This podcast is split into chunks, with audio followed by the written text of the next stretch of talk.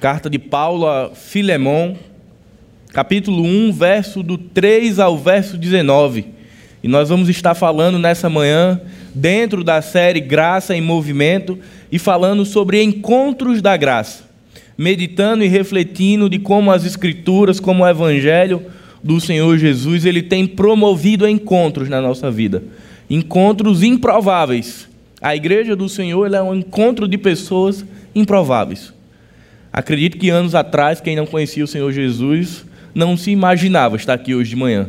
Mas, graças a um encontro com a graça de Deus, graças a um encontro com a comunidade, nós estamos hoje aqui enquanto igreja. Então, nós vamos meditar, refletir sobre os encontros que a graça nos proporciona. Filemão, capítulo 1, verso de 3 a 19, diz: A vocês graça e paz da parte de nosso Deus e Senhor Jesus Cristo. Sempre dou graças a meu Deus, lembrando-me de você nas minhas orações, porque ouço falar da sua fé no Senhor Jesus e do seu amor por todos os santos.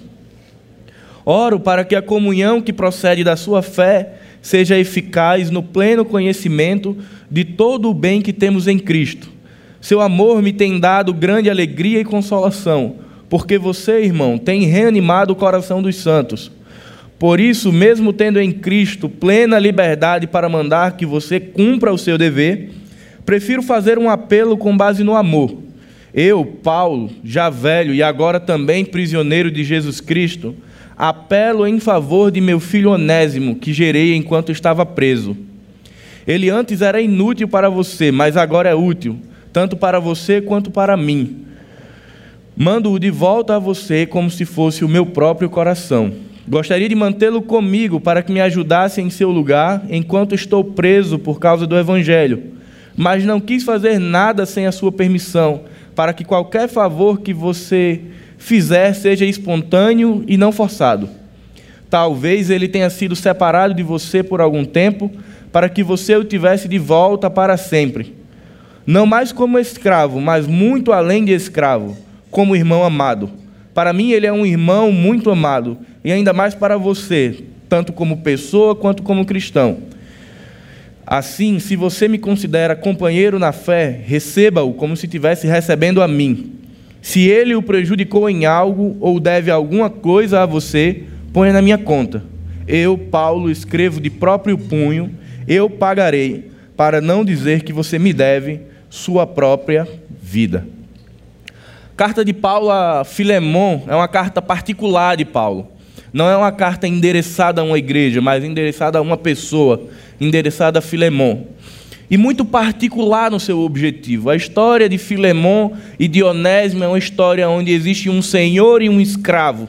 Um escravo que rouba o seu senhor, que foge da presença do seu senhor, um escravo fugitivo, vai para Roma, tem um encontro com Paulo, tem um encontro com o evangelho e muda sua vida. E o mais interessante é que nesse desencontro entre Filemão e Onésimo, Onésimo foge, mas se encontra com Cristo. E aí vem o mais interessante da carta. Agora é Paulo dizendo: agora volta e se reencontra com o teu Senhor. Volta para a casa de Filemão e Paulo vai fazer esse apelo a Filemão que receba de volta esse escravo fugido. Então a carta de Paulo a Filemão fala de encontros e desencontros desencontros diante de um momento desagradável, diante de um furto, e um encontro que surge a partir da graça. E se nós pararmos para pensar a nossa própria vida, ela é muito semelhante. Nós vivemos de encontros e desencontros todo dia. Quem é casado aqui, eu creio que lembre muito bem o dia que teve o um encontro com sua esposa. Aquele dia em que vocês se olharam e disseram: É com essa daqui que eu vou casar. Se não lembrar, vai ficar complicado. Tem que lembrar. Porque é um encontro especial. Mas existem também encontros que não são tão especiais. Muitas vezes, encontros em momento de dor, encontros em momento de discussão, são aqueles que nós queremos esquecer. Então, ora nós temos durante o dia encontros agradáveis que marcam nossa vida, que marcam nossa história, que a gente vai daqui a 10, 15, 20 anos tá lembrando desse encontro como o nosso encontro com Jesus. Mas tem também aqueles encontros que nós não queremos lembrar. Aqueles encontros que, se nós pudéssemos, colocávamos numa gavetinha, fechava e deixava lá inacessível. E isso acontece a todo tempo, acontece na família, acontece no trabalho, acontece na igreja. Por onde nós passamos, vivemos encontros e desencontros. E hoje, nós vivemos o tempo dos encontros virtuais. Já não precisa mais do encontro presencial. São descartáveis. Você permanece com convívio e com relacionamento enquanto aquilo lhe for útil. Depois descarta, é muito simples. Para de seguir, desadiciona aquela pessoa e está resolvido. Então as coisas têm ficado muito fluidas, muito líquidas. Zygmunt Bauman já falava sobre isso, que cada vez mais a sociedade ela é líquida, ela escorre pelas mãos. E infelizmente a realidade é de que não só no mundo aí fora, mas também muitas vezes isso tem invadido a igreja, as coisas têm escorrido pelos nossos dedos. As relações, os encontros não têm sido constituídos na escritura, mas muitas vezes no que eu gosto, no que aquela pessoa gosta, e aí nós estamos juntos até que a diferença nos separe. Só que quando a gente olha para a escritura, nós vamos ver diversos encontros. Pessoas que se encontram com profetas para serem ungidos, pessoas que se encontram com sacerdotes, pessoas que tiveram encontros com anjos, pessoas que tiveram encontros com Cristo. A Bíblia está o tempo inteiro dizendo: olha, povo de Deus, vocês vão se encontrando. E isso é improvável. Pessoas distintas, de famílias diferentes, pensamentos diferentes, vão se encontrando e se encaixando e dando forma ao corpo de Cristo. E nós temos que lutar contra algo que é inerente ao nosso ser, que é de caminhar sozinho. E isso é uma verdade do século presente. Cada, cada vez mais as pessoas têm se enclausurado na solidão, na depressão, numa vida centrada em si mesmo e preferem viver assim do que viver em comunidade. Só que quando a gente olha para a Escritura, a gente não vê espaço para uma vida sozinha. No mínimo, homens que passaram um tempo só na caminhada, eles tinham um encontro com Deus. E esse encontro com Deus os levava a um encontro com a comunidade. Está aqui nessa noite, em, perdão, nessa manhã, enquanto igreja, é um desafio para cada um de nós. É um desafio a aprendermos a andar juntinho. Quem já andou de coletivo ou no circular da UFR, na UFRN vai saber o que é ter um encontro. Ali tem espaço para o pé direito. Se você levantar o esquerdo, perdeu. E ora você pisa em alguém, e ora você pisa em alguém, mas eu ainda não vi ninguém no circular que diga, motorista, pare que eu quero descer porque pisaram no meu pé. Eles entendem que para chegar lá em CT ou qualquer outro departamento, tem que ir pisando uns aos outros até que chegue. Só que às vezes, quando isso é no relacionamento, quando isso é no, no encontro de pessoas, para o ônibus eu desço, porque pisou no meu pé. E o que Paulo está propondo para Filemão nessa carta é: olha, Onésimo, ele pisou no seu pé, mas recebe ele de volta, porque ele teve um encontro com a graça de Deus. E era sobre isso que nós vamos falar nessa manhã, sobre encontros com a graça. Pastor Arthur falou na semana passada de que muitas vezes, quando nós nos tornamos, passamos a contemplar a graça, muitas vezes isso nos coloca numa condição passiva. Parece que nós estamos quietos, vendo a graça agir e nós não temos um papel. E muito pelo contrário, a relação entre cristão, discípulo e graça é uma relação, ora passiva, sendo moído, quebrado pela graça, refeito, e orativo, sendo enviado, sendo vocacionado pela graça para impactar o mundo. Então, ora eu estou sendo passivo na graça e ora eu estou sendo ativo na graça. E o que Paulo estava falando era exatamente sobre isso. E hoje, as ciências humanas vão tentar decifrar uma coisa chamada relacionamento social. Tem na igreja relacionamento social? Tenho. Só que existe um grande dilema entre o mundo, como a gente o vê, e entre a igreja. Eu queria reduzir a ideia de relacionamento e de relações a duas vertentes, e as duas estão no texto de Filemão. Relações de poder, Filemão enquanto senhor de Onésimo, ele tem ali uma relação de poder sobre ele, de autoridade, de domínio sobre ele, mas posteriormente, enquanto cristão, ele passa a ter uma relação de graça com Onésimo. E o que eu queria meditar no início dessa mensagem hoje é exatamente o primeiro ponto: relações de poder. Precisamos perceber que por trás de cada página das Escrituras existia um contexto muito particular. E talvez você se pergunte: poxa, na Bíblia tinha um, um, um caso de escravidão. Onésimo, um escravo de Filemão, mas Filemão, um homem de boa reputação, um homem reconhecido pra, pela igreja da época, mas ele era Senhor. Como pode isso? Uma relação de poder dentro do texto. Isso é muito particular das Escrituras. Toda a construção da antiga aliança, até esse movimento da graça através de Jesus Cristo, ele tem uma estrutura social, uma estrutura verticalizada. E eu estou falando isso porque muitas vezes, enquanto igreja, enquanto crente, enquanto discípulo, nós somos tentados ainda a viver relações verticais. Relações onde existe alguém que está no topo da pirâmide e alguém que está na base da pirâmide. Relações onde tem uma estrutura definida, rígida, onde ninguém se movimenta, onde existem pessoas mais espirituais, menos espirituais, com melhor formação, com menor formação, com mais dinheiro, com menos dinheiro. Isso não existe dentro da igreja do Senhor. Mas existe dentro do contexto de Israel, dentro do contexto judaico, isso era presente. Existiam pessoas que se portavam dessa forma. Existia uma diferenciação hierárquica dentro da sociedade. E é isso que está por trás de Filemão. E o mais instigante é que Paulo não questiona essa relação de poder. Ele não vai combater a escravidão no texto de Filemão. Ele vai falar sobre graça ao coração de Filemão. Ele não perde tempo discutindo questões sociais especificamente, mas ele investe falando sobre amor, no constrangimento que o evangelho causaria a essa relação. Você imagine, você tem o poder de definir algo, mas a graça o constrange a abrir mão dessa sua autoridade. Eu saio de uma relação vertical e passo para uma relação horizontal, a um relacionamento de graça. Vejamos o que Plínio vai relatar sobre uma situação de escravidão. Ele vai dizer: o escravo estava levantando uma bandeja com jarros de cristal ao pátio. Caiu-lhe um e se quebrou. Nesse instante, Pólio ordenou que o escravo fosse jogado no lago para ser comidos por piranhas. Veja só o poder dessa relação no Antigo Testamento e que ainda está presente aqui no início da igreja. Se eu, Senhor, me aborrecesse com meu escravo, joga ele para ser comido por piranhas. Eu entrego a vida dele aos animais. Eu tenho poder sobre ele, eu sou o Senhor sobre ele.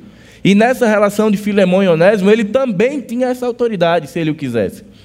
Ele poderia, com um coração cheio de amargura, dizer: Olha, você fugiu, você me roubou, e agora você vai pagar.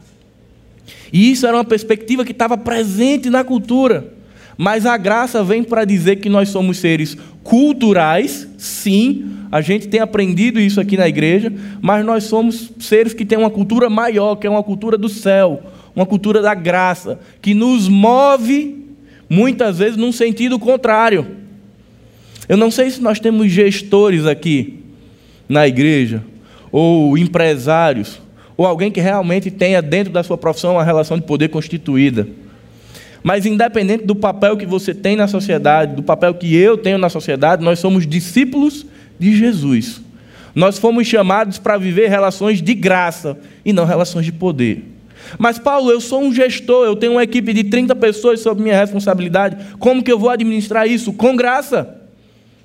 Cobrando quando for devido, corrigindo quando for devido, punindo quando for devido, mas com graça. Entendendo que a sua equipe ou o seu negócio, todos têm a mesma estatura mas você tem desempenhado, nós temos desempenhado um papel diferente. Muitas vezes nós vamos entrando, nos emaranhando nessa realidade de poder e não vamos percebendo que vamos deixando a graça em casa e vamos estabelecendo relações de escravidão na, na prática, relações de diferenciação social, onde eu posso subjugar o meu irmão, a minha família, o meu amigo, o meu colega de trabalho. E certamente que essa não é uma perspectiva do Evangelho. Pelo contrário, a perspectiva do Evangelho é essa que Paulo traz para Filemão. É uma perspectiva de relações de graça. E pensar relacionamento, pensar encontros com a graça, encontros de graça, é muito simples. é nós pararmos e fazermos uma pergunta: O que eu recebi de graça? O que a graça me deu? O que Jesus me deu? Então eu vou parar e vou perceber: Jesus me deu isso. Então o que ele espera é que eu oferte ao mundo aquilo que ele me deu. A pergunta para nos colocar em xeque nessa manhã é: eu tenho dado ao mundo aquilo que eu tenho recebido de Jesus? Ou eu tenho dado ao mundo aquilo que eu não recebo de Jesus? Jesus não nos dá uma relação hierarquizada nem vertical, ele nos dá acesso. Ele abre as portas humildemente para que tenhamos acesso a ele. Ele dá sua vida por nós, nos trata carinhosamente, amorosamente. Eu tenho ofertado isso nos meus encontros ou eu tenho ofertado relações de poder? Eu tenho percebido na minha vida uma relação da antiga aliança, estruturada, vertical, ou eu tenho percebido que eu estou vivendo no tempo da graça da nova aliança? E que eu oferto ao mundo, eu oferto à minha igreja, eu oferto ao meu próximo aquilo que eu recebi de graça. Quando nós estávamos ontem à tarde ali no Vocação, na comunidade, a gente estava estabelecendo com aquele povo um relacionamento de graça. Não tinha ninguém melhor do que ninguém, não tinha doutor, nem doutora, nem mestre. Tinha Paulo, Diego, Fulano, Ciclano. Tinha pessoas com nome. E aquela comunidade ela se assusta com o mover da graça. Doutor Fulano, não, não precisa chamar de doutor, pode chamar de Fulano. Você vai esquecendo essa estrutura que muitas vezes está impregnada em nós, para que possamos viver algo horizontalizado. O pastor Marcelo sempre fala uma coisa: diante da cruz somos todos do mesmo tamanho. Eu e você, Igreja Batista Zona Sul, vivemos uma perspectiva através da graça, através da lente da graça. Então, quando a gente sai ou quando a gente está dentro, não tem maior nem menor, nem rico nem pobre, nem preto nem branco existem servos. Existe uma igreja que entende que estava no mesmo barquinho. E eu queria pensar com a igreja dois barquinhos. Um barquinho que descia um rio chamado Condenação. E lá tinha gordos e magros, pretos e brancos, ricos e pobres, pardos, mas ia terminar no mesmo lugar. Quer com dinheiro ou sem dinheiro, o barco ia levar, ia desaguar, o rio ia desaguar no mesmo lugar. Mas o Senhor, por graça, ele muda o curso desse barco e ele pega uma nascente e vai para outro rio, um rio chamado Eternidade. E essas mesmas pessoas que estavam numa situação de condenação, agora elas pegam um outro endereço, um outro rumo, chamado céu, chamado eternidade com Cristo. E todas iguais. Viver e entender o movimento da graça na história é entender que não existe diferenciação de pessoas. Cristo não morreu por uma classe, Cristo não morreu por um povo específico. O judeu tinha isso na cabeça. Não, nós somos povo exclusivo, só nosso. E aí isso começa a ser quebrado e o evangelho começa a ser expandido a toda criatura. Judeus, bárbaros, gregos, romanos, brasileiros, natalenses. Isso chega aqui porque a graça não faz diferença. E esse é o nosso desafio. Quando olhamos para o capítulo 2, lá do livro de Atos, vemos uma igreja que aprende a viver justiça social e igualdade. Lucas vai estar relatando o nascimento de uma igreja que se amava, que tinha tudo em comum, que partilhava seus bens para viverem juntos. Gálatas capítulo 3, verso 28 vai estar falando de um evangelho que vai se expandindo e ele desconsidera qualquer nacionalidade, se é gentil, se é bárbaro, grego, como você pensa, como você não pensa, sua perspectiva ideológica, não importa. Relacionamento de graça, ele é perpassado por uma palavra: amor. Eu não tenho como ter relação de graça com o meu próximo se eu não for capaz de amá-lo. Ah, mas o posicionamento político dele é esse. Não interessa, não é isso que eu quero. Eu quero ele. Ah, mas o clube de futebol, ele pensa assim, pensa assado. Não interessa, é graça. A graça ela nos põe diante de um funil onde você deixa todas essas questões acessórias da vida irrelevantes quanto à eternidade, relevantes aqui, mas irrelevantes quanto à eternidade, ela diz: ó, oh, deixa isso fora e foca na pessoa, foca na relação de amor, graça e misericórdia. E aí eu queria fazer uma pergunta para nossa reflexão. Nossas relações com o próximo, as minhas relações e as suas relações diariamente, elas têm nos mostrado traços de relações verticais ou traços de relações horizontais. Se você depois de refletir perceber que você tem traços de relações verticais, essa, esse é o momento para você olhar para as escrituras e perceber que você pode deixar toda essa questão horizontal de lado e olhar para aquela pessoa olho no olho percebendo que se ela não conhece Jesus, ela estava no barco que você estava. E de olhar para ela e dizer: Eu quero ela no barco que eu estou, no barco da graça, no barco da eternidade. E estabelecer com ela um relacionamento de amor, de cuidado, de carinho, de misericórdia. E é essa a proposta de Paulo para Filemão, muito claro. Você tem direitos sobre Onésimo, mas deixa de lado, abre mão. Perceba o que o Evangelho nos propõe a sociedade vai dizer que nós somos sujeitos de direitos. A Constituição vai nos falar dos nossos direitos. Mas o Evangelho vai e diz: por amor a alguém, em algumas situações você abre mão daquilo que é direito seu. Ah, alguém falou algo que me desagradou, vou ficar aqui. Se ela quiser me pedir desculpa, ela pede. O Evangelho vai e diz: deixa para lá, olha, olha para o que o Senhor pode fazer com ela. Abre os braços, recebe-a de volta. E aí vamos voltar para o nosso texto. Verso 5. Verso 5 vai dizer: Oro para que a comunhão que procede da sua fé seja eficaz no pleno. Perdão, 5. Porque ouço falar da sua fé no Senhor Jesus e do seu amor por todos os santos. A pergunta é: será que nós estamos prontos para abrir mão dos nossos direitos? O que é que nós precisamos ter ou fazer para estarmos prontos para, dentro desses encontros, fazê-los eternos? O que é que nós precisamos ter como característica de discípulos para permitir que aquela pessoa que hoje eu vim para aqui, mas eu tenho uma mágoa no coração, ou que me fez algo que eu não perdoei e eu tive um desencontro, convivi anos com ela, mas que por alguma palavra maldada eu risquei da minha lista e disse: Olha, eu não quero mais papo eu quero um desencontro. O que é que nós precisamos fazer para que a graça nos reencontre com essas pessoas? Quantas e quantas famílias não ficam rachadas, não é verdade? Palavras malditas, comportamentos em momentos errados e racha. Isso é tão triste que a gente vê a seguinte constatação: família é boa, de longe, as pessoas dizem isso. Nós dizemos isso às vezes, família é boa. Qual a distância para morar da minha família? Nem tão longe para pegar um avião, nem tão perto para vir todo dia. Não é isso que as pessoas dizem? Não é isso que a gente às vezes deixa escapar? Por quê? Por que tanto desencontro na família? Por que ter que aceitar de que família é assim, relacionamento é assim? Se a gente pode viver uma perspectiva diferente, vai ser fácil? Não, não vai ser fácil. Mas o Senhor nos deu atributos para que nós possamos viver assim. E o primeiro deles é a reputação, verso 5. Perceba, Filemão era um homem de boa reputação. A fala inicial de Paulo é direcionada à pessoa de Filemão e vai falar sobre a gratidão que ele tem por ter bom trato para com seus irmãos. Muito provavelmente, não seria um pedido difícil a fazer a Filemão, esse que Paulo queria. Mas Paulo o faz com cuidado, dando primeiramente honra pela conduta, pelo estilo de vida, pela reputação que Filemon tinha construído.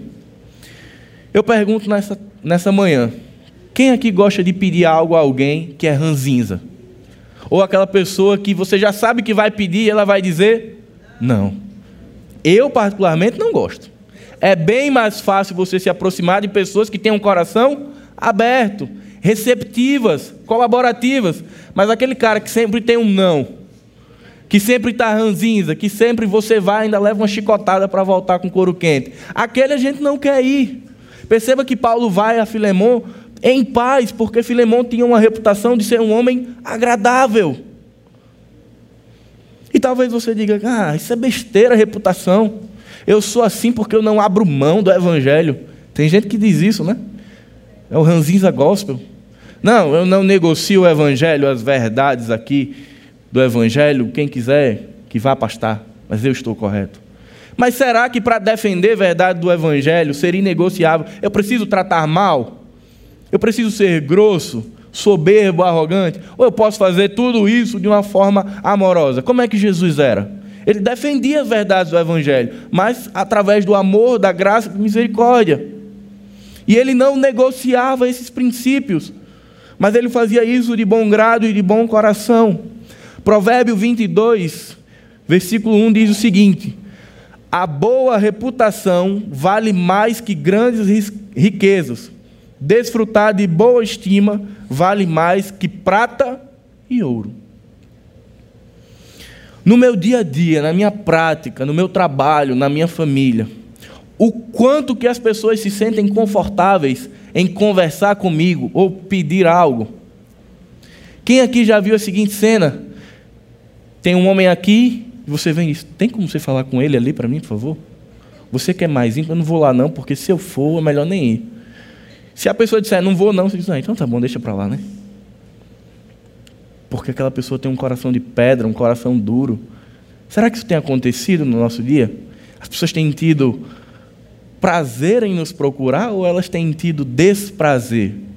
As pessoas têm olhado para nós e têm visto aquilo que o Evangelho chama de luz do mundo e sal da terra, candeeiro das nações, ou têm visto alguém pelo qual ela não quer nem se aproximar?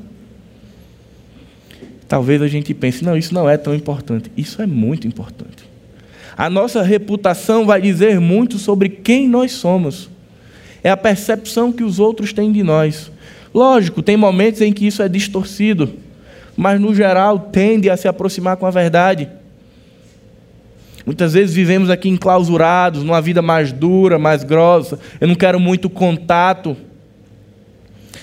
Pouco provável que, se nós tivermos um coração duro, nós perdoaríamos Onésimo e traríamos de volta. Se Filemão tivesse um coração duro, acostumado a ser aquele cara segregador, hierárquico, que trata mal as pessoas, ele não conseguiria ter um reencontro com Onésimo. Os reencontros da graça na nossa vida, a nossa capacidade de perdoar, porque reencontrar pessoas passa pelo perdão de Deus, por liberar perdão, ele só acontece quando nós já temos um estilo de vida que nos leva a isso. E se não temos esse estilo de vida, hoje é o dia da gente mudar esse paradigma. Hoje é o dia da gente arrancar esse coração de pedra e deixar bombear o coração de sangue de maneira que não haja o meu povo querido ou fulano que eu não falo. Querido, eu te perdoo. Ou se eu te fiz algo, me perdoa. É isso que Jesus nos ensina lá na oração modelo. Perdoai a quem nos tem ofendido, assim como nós perdoamos. Jesus está falando, o povo da graça, a comunidade da graça é um povo que vive perdão. Então não é para existir quebra. Não é para ter dentro da igreja, dentro da comunidade dos santos, pessoas que não se falam, que não se toleram, que não se suportam. Como pensar graça em movimento e imaginar que dentro da comunidade existem rachas? Isso não é a perspectiva do Evangelho. Então, o primeiro ponto para que sejamos capazes de ter um reencontro é exatamente esse: ter uma reputação digna do Evangelho. Segundo ponto, verso 6 crescimento espiritual. Volte seus olhos para o verso 6. Oro para que a comunhão que procede da sua fé seja eficaz no pleno conhecimento de todo o bem que temos em Cristo. Filemão, dia após dia, ele crescia no Evangelho, e aqui vem o nó para a nossa cabeça. Filemão já era um homem de boa reputação, ele já era agradável, já era receptivo. Filemão já era conhecido como uma casa de receber os cristãos que vinham desamparados da perseguição. Ele abria suas portas. Só que aí Paulo vem e faz uma proposta diferente para Filemão. Filemão, você está show de bola, cara. Você já tem uma boa reputação, você já está indo bem. Mas não para por aí, vamos fazer algo ainda maior. E o que Paulo nos ensina é que à medida que nós recebemos de Cristo e compartilhamos de Cristo, isso nos prepara, nos prepara para viver dias ainda mais difíceis. Perdoei alguém que para mim era muito difícil, cresci na graça e na estatura do Senhor. Amanhã o desafio será ainda maior. Porque o crescimento espiritual ele acontece à medida que nós desenvolvemos as características de Cristo que estão em nós. Então, à medida que nós compartilhamos com o mundo, o que, nos vai, o que vai nos esperar amanhã será ainda mais difícil, para que a gente cresça ainda mais, ainda mais. Não há como nos dizermos discípulos de Jesus e não sermos capazes de amar aqueles pelos quais Jesus Cristo deu sua própria vida. Talvez quando eu olho pela, pela lente do poder, pela lente humana, eu digo: eu não amo aquele cara. Ele me fez algo que é imperdoável. Eu não quero nunca mais nem contato com ele. Mas quando eu troco a lente e coloco a lente da graça, eu lembro de que aquela pessoa que me fez sofrer é alguém que é amado, precioso por Jesus. E que, portanto, precisa ser amado e precioso para mim também. Parece que falar é fácil, né? De repente procurar alguém que eu estou há 5, 6 anos sem falar e lá dizer, cara, eu quero reatar contigo hoje a nossa amizade. Irmãos que estão separados. Mas viver a vida através da graça entender que a graça está se movimentando na nossa vida e que ela é a condutora do nosso barco, é estar disposto a entregar totalmente o barco na mão do Senhor e permitir que Ele faça exatamente aquilo que Ele quer. Ter conhecimento de Deus não significa ser um erudito, não significa pregar, não significa ter palavras extraordinárias e orações bem construídas. Significa diminuir para que Jesus cresça na nossa vida. Significa abrir mão daquilo que nós chamamos de nossa verdade, para dizer, Senhor, que eu viva a tua verdade. Quantas e quantas pessoas têm um conhecimento tão pequeno das letras, do conhecimento, da sabedoria humana, mas quando a gente se aproxima, a gente sente o calor de Deus na vida delas, porque elas entenderam que era melhor entregar ao Senhor. Então, quanto mais a graça se move em nós, mais desafios serão postos à nossa frente. E perceba, Paulo é cuidadoso, ele vai preparando o coração de Filemão. Ele começa dizendo: Filemão, que boa reputação você tem, parabéns. Depois ele diz: Olha, você tem crescido na graça do Senhor, você tem sido um servo modelo, mas agora chega o momento de você crescer ainda mais. Ele está preparando o Filemão para o grande desafio. Essa é a segunda característica. A terceira está lá no verso 7 a influência de uma vida cristocêntrica. Seu amor me tem dado grande alegria e consolação, porque você, irmão, tem reanimado o coração dos santos. A perspectiva de Filemão sobre a graça era tão refinada que ele era capaz de abrir sua casa e receber aqueles que vinham desamparados, tristes, sofridos da perseguição. E a casa de Filemão era como se fosse um oásis de restauração. Ele recebia aquele povo, amava aquele povo, tratava aquele povo, e aquele povo reanimava o coração, reacendia a chama do Evangelho e seguia sua caminhada. Participar de uma comunidade, participar da graça de Deus, significa abraçá-la, significa ampará-la e significa amá-la. Participar de uma comunidade significa abraçá-la, ampará-la e amá-la. Queridos, quem aqui já conheceu algum maçom? Alguém? Já.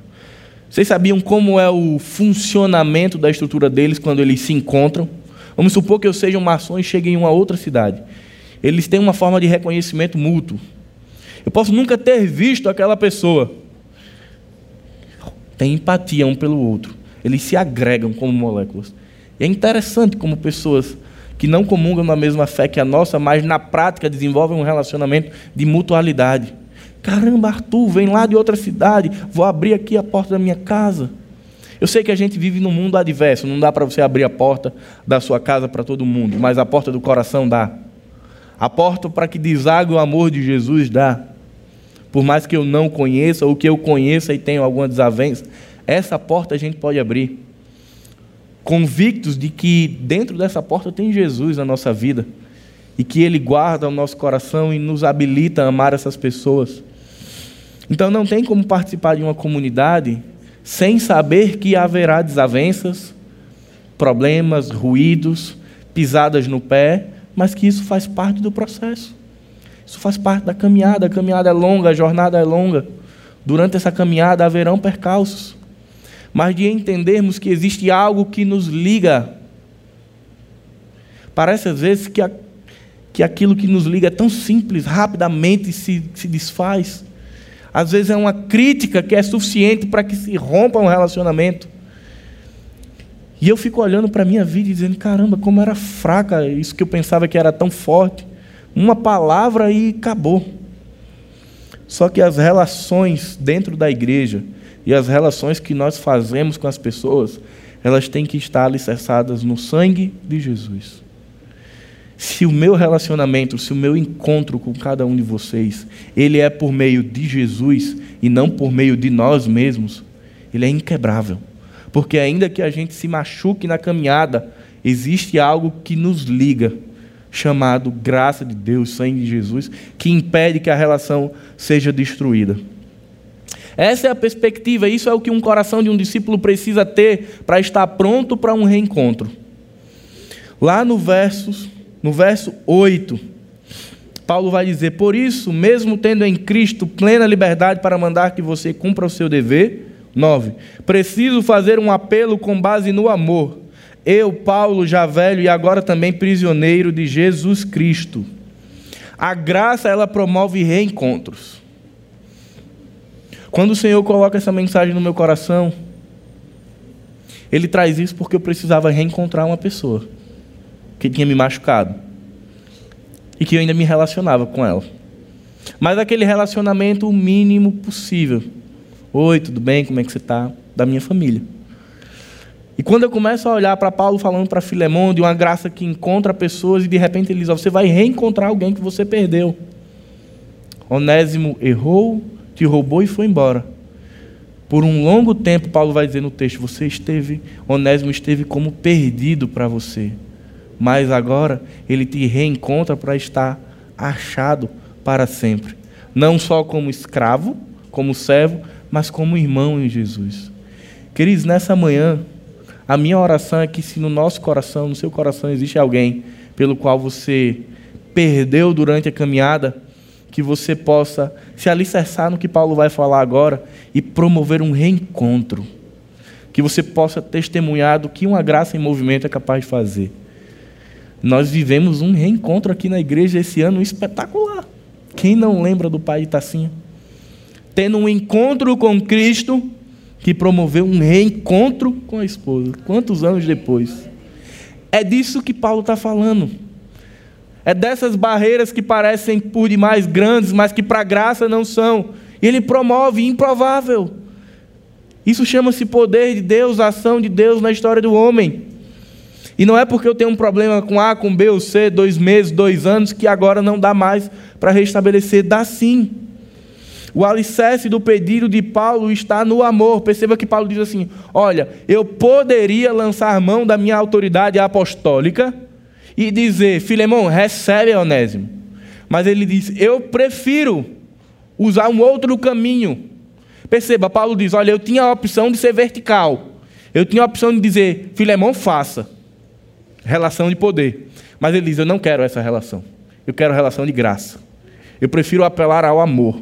Eu prefiro apelar de modo que você faça isso não por constrangimento, mas por vontade própria Paulo abre mão de qualquer autoridade para dizer: Filemão, somos eu e você, vamos lembrar daquilo que Cristo fez por nós, que você receba Onésimo por amor. 1 João, capítulo 4, versículo 9, 10 e 11 diz o seguinte: Foi assim que Deus manifestou o seu amor sobre nós, enviou o seu Filho unigênito ao mundo para que pudéssemos viver por meio dele. Nisto consiste o amor não que nós tenhamos amado a Deus, mas que Ele nos amou e enviou o Seu Filho como propiciação pelos nossos pecados. Amados, visto que Deus assim nos amou, nós também devemos amar uns aos outros. João está dizendo: olha, não existe outro viés de comunicação a não ser pelo amor. E ele usa uma premissa que não nos deixa escape. Ele diz: olha, visto que o Senhor nos amou, então eu devo fazer o que para com o próximo? Amá-los. O sacrifício de Jesus ele foi completo e foi por todas as pessoas. Então aquilo que o Evangelho espera de mim como retribuição no mundo é: ame também a todas as pessoas. Jesus é muito contundente com os fariseus quando ele diz assim: Olha, vocês estão pensando que vocês fazem grande coisa porque vocês amam aqueles que vos amam? Isso não vale nada. O desafio é você amar o seu inimigo. E isso é muito contundente no meu e no nosso coração. É agradável demais fazer um churrascão no domingo com os nossos amigos. É prazeroso, é gostoso. É bom viver essa vida em comunidade. Mas é pouco para o Evangelho, é pouco para alguém que foi alcançado e remido pelo sangue de Jesus. A nossa missão é ir além do que as pessoas que não conhecem a Deus são capazes. É capaz de dizer, alguém que não conhece a Deus fala assim, eu não perdoaria, mas o cristão vai lá e diz, eu perdoo. Ano passado, eu não sei quem acompanhou no Jornal da Record um caso em que uma mãe teve sua filha assassinada e ela teve um reencontro meses depois com o um assassino na cadeia. Eu não sei quantos viram. E aquela mulher disse: Olha, o que você fez jamais sairá do meu coração. A marca que você deixou na minha vida, ela jamais será apagada. Mas eu te perdoo, porque eu quero que o Senhor te perdoe. E foi extraordinário aquela mulher simples que passou um tempo, maturou a sua dor, sua amargura, mas foi lá e disse: Eu te perdoo, você tirou o meu maior bem, a minha filha. Porque ela entendeu que se ela recebeu o amor e perdão de Deus, ela tem que levar isso. Será que foi fácil para aquela mãe? Não foi. Eu imagino um coração dilacerado. Mas ela disse: Eu preciso me submeter às Escrituras. Eu preciso ir além do que o natural prevê. Eu vou lá e vou derramar amor sobre aquele homem. E tempos depois, através de uma missão de uma igreja nos presídios, aquele homem entregou a vida a Jesus. E eu creio que a transformação da vida dele começou por aquela mulher que colocou brasas na cabeça dele. E eu imagino aquele homem se remoendo e dizendo: Como essa mulher me perdoa? De onde vem esse amor? Até que ele encontrou esse amor. Ele ainda cumpre pena. Porque o Evangelho ele não vai apagar as consequências, mas ele vai mudar a história. Ele está preso, mas ele está livre com o Senhor. Versos 12 e 13 vai falar a respeito do fato de que esse reencontro era de alto risco para Onésimo. Paulo podia pensar: poxa, se eu mandar Onésimo de volta, Filemão pode não ter amor e graça e pode puni-lo severamente, ou pode pedir a sua morte ou condená-lo. E por que que Paulo se dispõe a correr esse risco. Lembram do início da mensagem? Eu vou querer pedir algo a alguém que eu não acredite que ela vai dar, ou que seja ranzinza, soberbo, desagradável. Paulo manda, com esse alto risco, Onésimo de volta para Filemão, porque ele acreditava na vida cristocêntrica de Filemão. Mesmo com o risco, ele sabia que Filemão ia abrir mão dos seus direitos para receber Onésimo de volta. Era um risco a se correr, mas Paulo acreditou na reputação, no crescimento espiritual e na vida cristocêntrica de Filemão. E isso faz com que ele diga: volta. Isso faz com que ele se comunique com Filemão e diga: ó, prepara o teu coração e recebe a este homem que hoje é parte de mim. Paulo diz: olha, Onésimo hoje, aquele que era inútil, tornou-se útil, tornou-se útil à causa de Cristo, tornou-se útil para mim que estou preso mas eu estou mandando uma parte do meu coração para você, Filemão. Recebe-o como se você recebesse a mim. E a gente perguntar, pode perguntar: será que Filemão recebeu? O texto é enigmático, porque ele não vai dizer no final se Filemão recebeu ou não recebeu. Mas os historiadores, e eu compactuo com eles, eu acredito que Filemão recebeu. Porque ele já era um homem temente a Deus que vivia humildemente, que abria a porta da sua casa, que estava disposto a crescer espiritualmente, que tinha uma boa reputação na sua comunidade. Eu acredito que Filemão recebeu Onésimo de volta e trouxe ele ao convívio novamente. Porque para Filemão, relacionamento era relações de graça. Encontros eram encontros de graça. William Barclay vai dizer: o cristianismo não é uma escapatória, mas é uma conquista. Eu não estou falando que Filemão tirou as consequências, talvez algumas penalizações de Onésimo. Provavelmente a história diz que Onésimo teve que pagar um preço, pelo menos de devolver aquilo que tinha que roubado. Mas Paulo diz: olha, não cobra dele, deixa que eu pago. A graça ela não foi um escape das consequências, mas foi uma conquista. Foi algo que Onésimo não tinha, ele passou a ter, que era um relacionamento com Deus e com o seu Senhor, Filemão. A graça trouxe uma mudança entre esses homens. Sabe por quê? Porque no início da história, e Cris, eu queria que isso ficasse no nosso coração. O início da história começa com um senhor e um escravo. Lá no verso 3. Mas o final da história acontece com dois irmãos em Cristo. Eu tinha um homem que detinha o poder e a autoridade e outro que era servo, subordinado. Mas termina com Paulo dizendo: Olha, agora vocês são muito mais do que relação de poder, escravo do Senhor. Vocês são irmãos em Cristo Jesus. Eu queria que nós entendêssemos nessa manhã que nós aqui na igreja, que nós, enquanto reino de Deus, nós somos irmãos em Cristo Jesus. Não tem diferença, não tem estatura, não tem classe, somos todos iguais. A graça trabalha em nós, o amor de Cristo chega até nós de uma forma igual.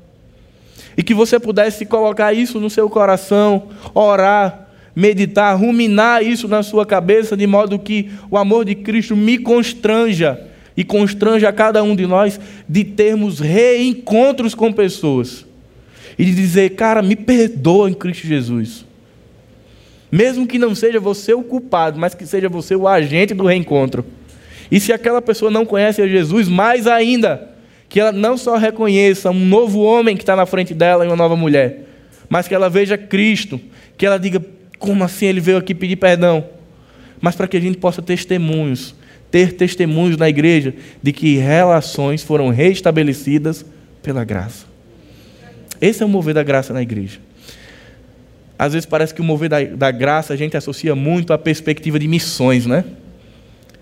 A graça move a igreja a uma ação missionária, mas a graça também move a igreja a uma ação restauradora de relações. Lá no início, encontros e desencontros. Eu queria sair daqui hoje com a convicção de que a graça ela promove encontros e encontros e encontros e encontros que vão até a eternidade. E para finalizar, a carta de Paulo a Filemon, além de nos trazer um relato histórico de um servo e de um senhor. Ele nos fala de alguém que fugiu, mas que foi encontrado. Quem estava no batismo vai lembrar de um dos testemunhos, de alguém que diz: Olha, no dia de carnaval eu decidi fugir e me esconder de todo mundo. E no testemunho ele diz: Mas quando eu estava escondido de todos, o Senhor me encontrou. Foi isso que aconteceu com Onésimo. Ele vai embora, ele rouba o seu senhor Filemão e vai embora. Mas lá ele encontra Paulo, um servo de Cristo que o amou que o abençoou e o levou ao encontro com Cristo. E isso muda a história. Se nós queremos sair daqui hoje dispostos a ter um reencontro com pessoas na nossa vida, dispostos a dizer: Eu vivo essa graça que se movimenta em mim, que me moe, que me destroça, que me faz um vaso novo. Nós precisamos estabelecer relações de graça com as pessoas e não mais de poder. Abramos mão dos nossos direitos para viver apenas a causa de Cristo como elo da nossa relação. Que estejamos alicerçados naquilo que recebemos de Cristo, de modo a compartilhar o mesmo. Então, se você tem recebido, se eu tenho recebido amor e graça, que eu possa dar ao meu próximo, seja ele meu amigo ou não, amor e graça. E por fim, não nos prendamos mais ao passado, ao que aconteceu de ruim, mas vamos nos alegrar e nos, fortalecer com a realidade da presente transformação de Jesus alguém me machucou muito, mas eu quero levar o bálsamo do Evangelho para aquela pessoa. Quero ser eu o portador da graça que vai mudar aquela vida, que vai fazer um novo homem, que vai reconstruir a nossa história. Amém? Amém? Parece difícil, mas nós somos templo e morada do Espírito Santo. E Ele outorga em nós a capacidade para perdoar pessoas, para amar pessoas e para vivermos encontros da graça. Pai amado, Pai bendito, muito obrigado, Senhor. Muito obrigado por tua palavra, Senhor. Muito obrigado pelo evangelho que nos alcançou. Muito obrigado, Senhor, por sermos morada do Espírito Santo e de nos constranger, de nos lembrar de quem nós éramos, Senhor. Pecadores condenados que não merecíamos nada mais do que condenação e juízo. Mas que por amor, Senhor, porque tu olhaste para nós no fundo do poço e disse: Eu amo aquelas pessoas. Eu quero entregar o meu filho para redimir a vida delas, para que por meio delas outras pessoas sejam reencontradas. A tua palavra diz que nós nascemos através um encontro contigo, um encontro criador. Mas o pecado, Senhor, ele promoveu um desencontro. Ele nos separou, Ele nos distanciou, Ele nos deixou cegos, Pai. Mas por amor, Senhor, por sangue, através da dor, através da tua ação na cruz do Calvário, nós tivemos um reencontro. Antes nós éramos criaturas e hoje somos filhos. Tua palavra diz que nós somos ainda mais, nós somos amigos de Deus, Senhor. Senhor, nos lembra, aquece nosso coração diariamente, Senhor, de modo que possamos viver isso diariamente na prática, Senhor. Que possamos gritar ao mundo, alvoroçar o mundo com uma perspectiva de vida que se contrapõe a tudo que nós conhecemos e já ouvimos, Senhor que possamos quebrar paradigmas que são inquebráveis na sociedade, que possamos liberar perdão àqueles que nos ofenderam. E Senhor, nos perdoa de tudo aquilo que nós temos feito que porventura te desagrade. Forja em nosso coração um espírito contrito e inabalável, para que possamos viver tão somente o teu evangelho. Amém.